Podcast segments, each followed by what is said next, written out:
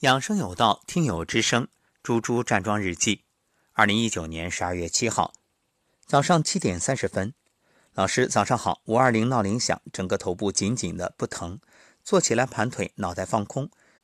去卫生间之后，接着看舌苔，稍有点腻，但不黄，只是舌头热热的，还是总想往外伸。想起夏天热的时候的小狗狗，想起老师说站桩完三十分钟内不能洗澡，就先冲澡吧。顿时神清气爽。不过，我想问一下朱朱老师，你这个冲澡和洗澡有啥区别？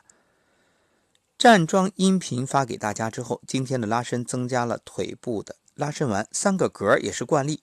每次站桩前几关都是不断的对自己说对不起，请原谅，谢谢你，我爱你。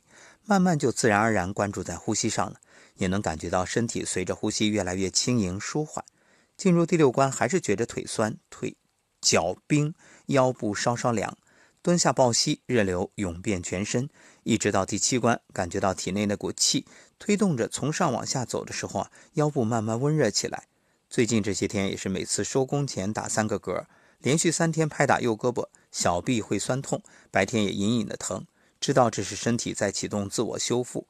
因为两三年前发现手背上会有几个褐色的芝麻大的斑点，一直纳闷怎么会在手背上出现，原来还是不通。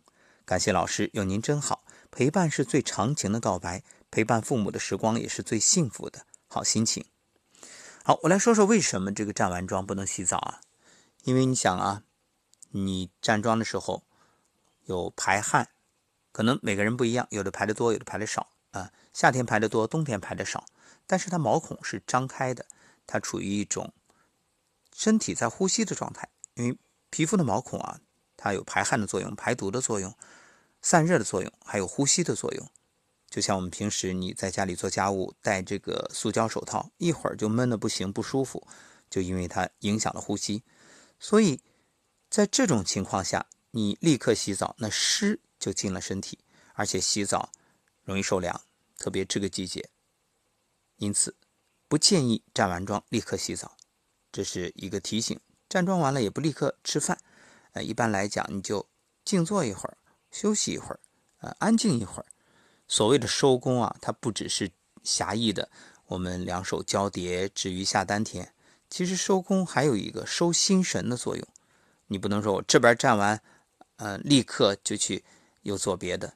那什么，它都要讲一个缓，要让它的这个功效持续的，叫缓释啊，慢慢的。这样能够达到事半功倍的效果，不然你就浪费了，可惜了。就好像怎么理解呢？